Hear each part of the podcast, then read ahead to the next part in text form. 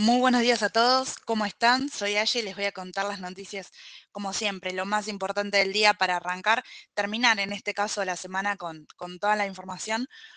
Una semana corta para acá, para, para el mercado local, también corta para el mercado de Estados Unidos, pero sí, bueno, no con las mismas noticias quizás que, que la semana anterior, pero sí con mucha, mucha novedad, mucha mm, expectativa.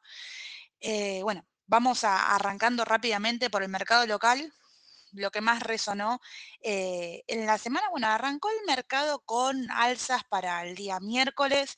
Ayer sí se, vio una toma de ganancia en el mercado, tanto en los ADR como también en el mercado local en su plaza en pesos pero fue leve teniendo en cuenta el, el, gran aumento ¿no? que venían teniendo las acciones locales. Lo que sí arrancó y sigue su ruta en verde son los bonos soberanos en dólares, que hay que ver también y ir siguiendo de cerca a ver cómo se comportan en el día de hoy, porque subieron muchísimo esta semana, a pesar de que sea corta, eh, subieron, subieron mucho los bonos.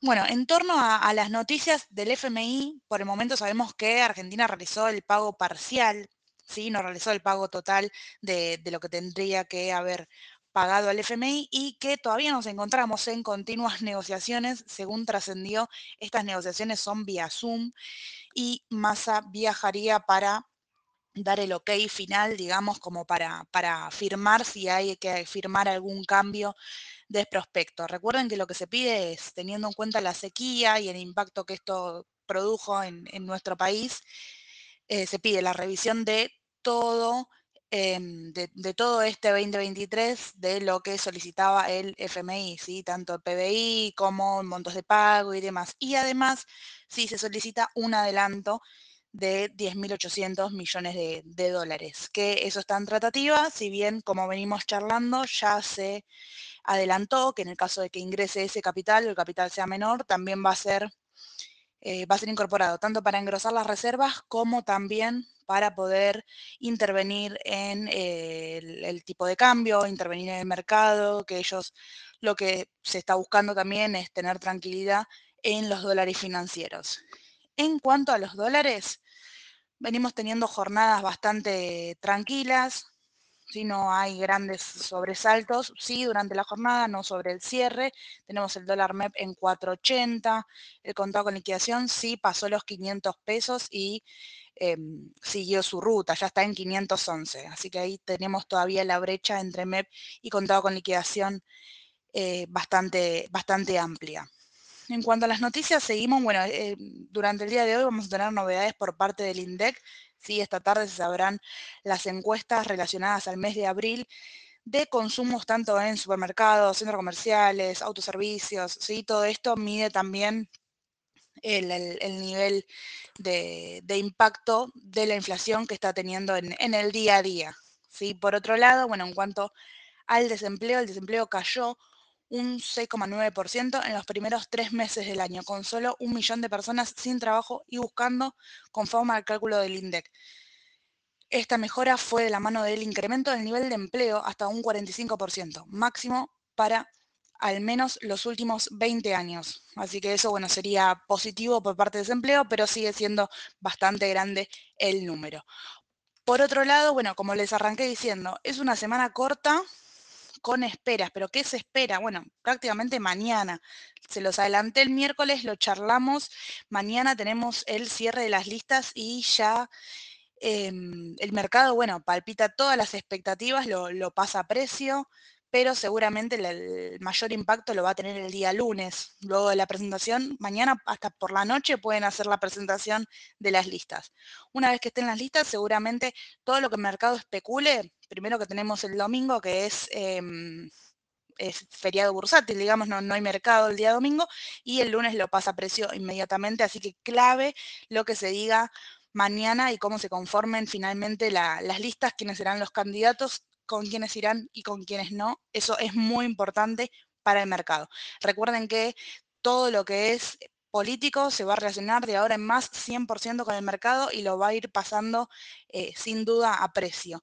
Entre de las principales acciones que más se operaron esta semana, se sigue destacando Galicia IPF.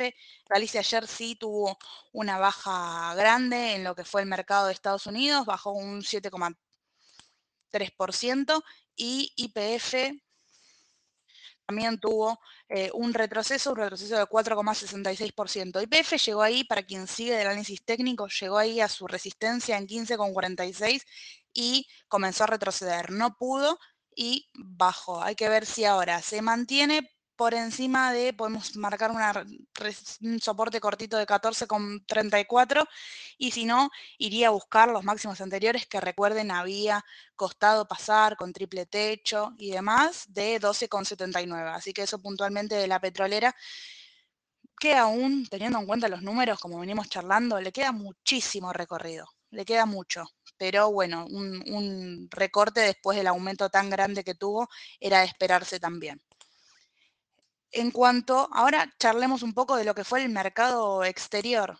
¿sí? Recuerden, habló Powell esta semana, habló el miércoles, habló ayer también jueves y sigue rondando, bueno, el mismo objetivo que viene rondando siempre, ¿no? Sigue hablando del 2%, que quiere llegar, perdón, al 2% de, de la inflación, todavía se encuentra por encima del 4%, pero que va a trabajar para llegar a ese 2%, que en su momento parecía lejísimos, bueno, ahora cada vez está más cerca y habló también del aumento de las tasas de interés, ya pronosticó, digamos, tácitamente para el mes que viene un aumento del 0,25 y si lo vemos en las encuestas es eso lo que refleja, ¿no? Recuerden que hay unas encuestas prácticamente oficiales si, eh, que esperan al día de hoy, que faltan 33 días para el próximo aumento de tasa de interés, pronostican un 74% de los encuestados que va a subir la tasa eh, estos 25 puntos. Hay que ver cómo va en el transcurso de la semana, del mes, perdón, la última semana de esta presentación siempre es clave y seguramente antes también abren,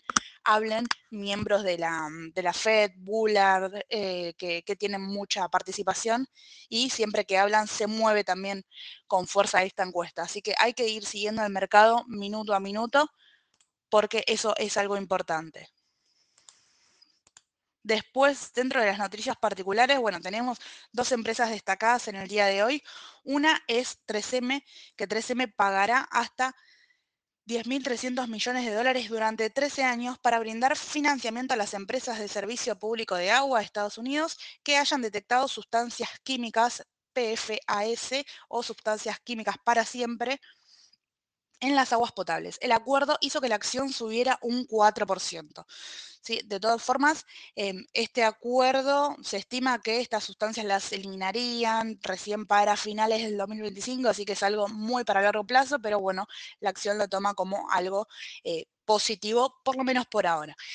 Por otro lado, otra de las empresas que es noticia en el día de hoy es Starbucks. Los empleados de Starbucks comienzan hoy un reclamo porque no les dejan acondicionar, digamos, las tiendas, no les dejan em, decorar las tiendas para lo que es la movilización LGBTQ y el apoyo a este em, y el apoyo de la corporación con este, este evento y el Día del Orgullo.